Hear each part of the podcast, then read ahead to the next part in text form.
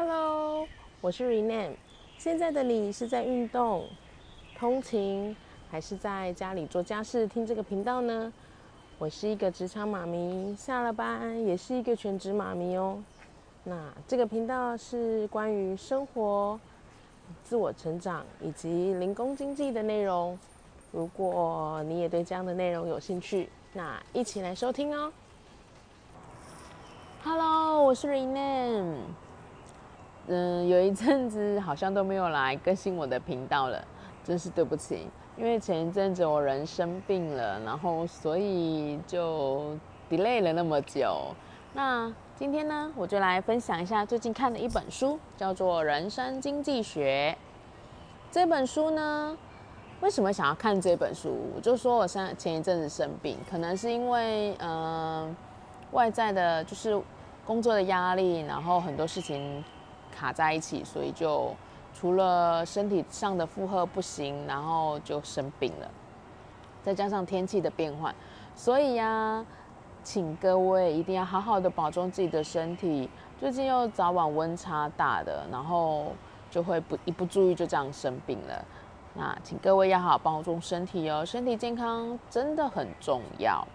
那今天就要分享这本书，叫《人生经济学》。那这个呢有三个间，它其实讲的很简单，它就只有三个间。什么间？时间、空间，还有人与人之间。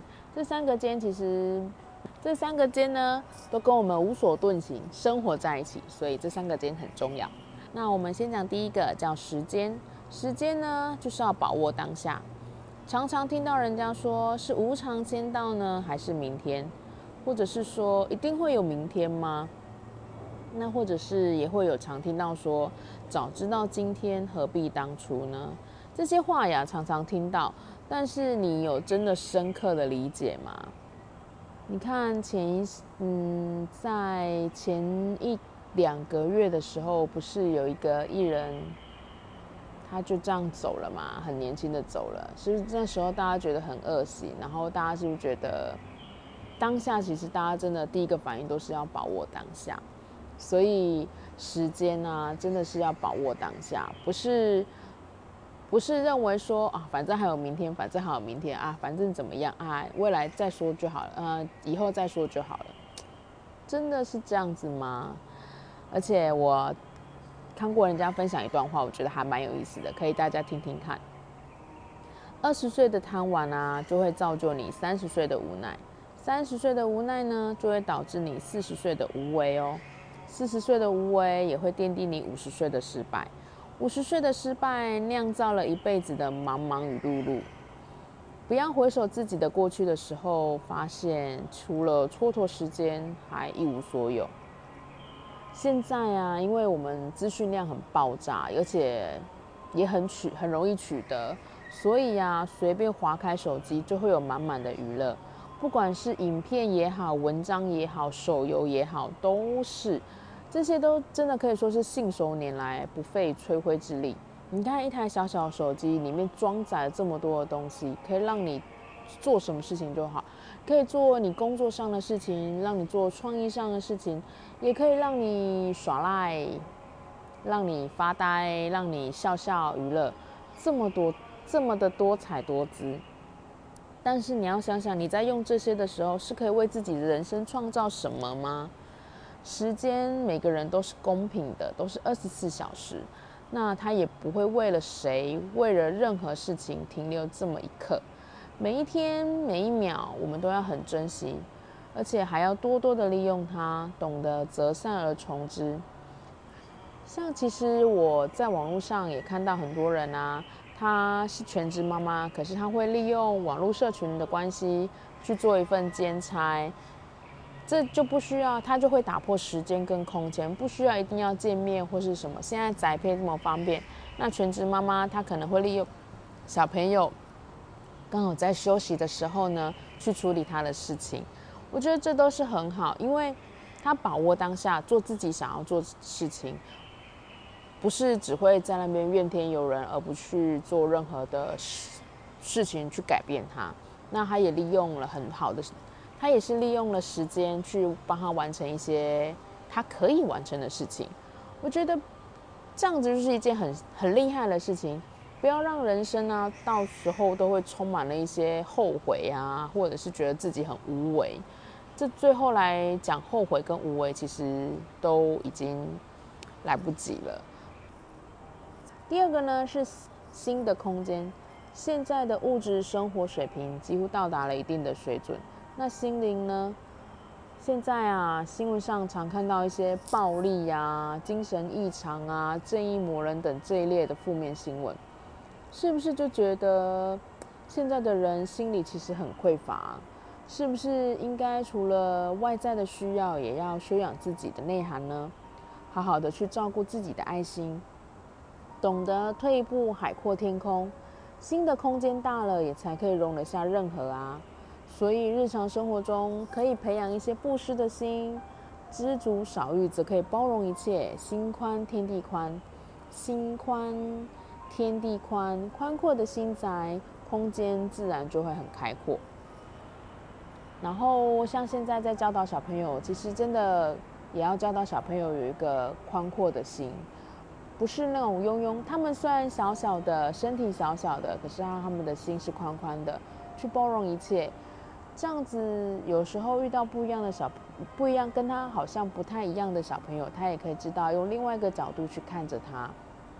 而不是有那种比较的心态，这样子，嗯，如果小从小就学会怎么比较，其实他长大会很辛苦，那未来竞争更大，压力更大。我想应该要从小就培养他们心宽的一个概念，然后心宽的一个素质，未来他任何遇到任何的一个挫折啊，或者遇到任何事情，也可以比较好，比较游刃而解。也比较好解决它，或者是比较好去接受它。再来就是人与人之间，人与人之间其实要简单，人际关系是越简单是最好的。为什么呢？有时候人与人之间会有这么多的复杂情绪，或者是一些冲突，还有一些思心思呢？这其实好像都是因为比较多了，欲望多了，好像眼睛一睁开，到处都是充满负能量。其实啊，是不是人与人太常将简单的事情复杂化了？人与人之间的相处，是不是就应该要简单一点，不要用太多的心机呢？这样的日子是不是也会比较轻松自在？不是有一句话说“生不带来，死不带去”？你每天跟人家计较的、抢来的这些，其实到最后你都带不走啊。一生没有多长，你何不让自己心？你何不让自己快乐一点呢？你生活的这么的辛苦，一睁开眼睛就到处要跟人家计较，不是很辛苦吗？这样子不辛苦吗？但是这些真的都是需要练习，因为环境会熏习啊，我们的环境关系会引诱变成改变习性，所以要常常练习让事情简单一点。练习让人跟人之间也是相处的简单一点，尽本事得本事，生活中尽心尽力，自然就会有自己的生活本事。人与人之间的相处自然就会简单一点。为什么会突然想要聊到这本书？我说了，这我说过，最近因为呃人因为生病，然后呢事情真的会比较多，然后情绪上也会波动比较大。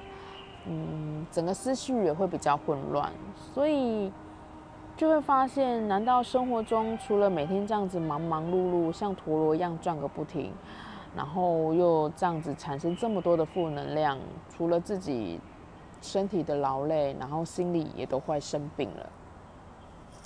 刚好啊，也看到了这本《人生经济学》，拿来翻了一翻，然后让自己的心情洗一洗，沉淀一下。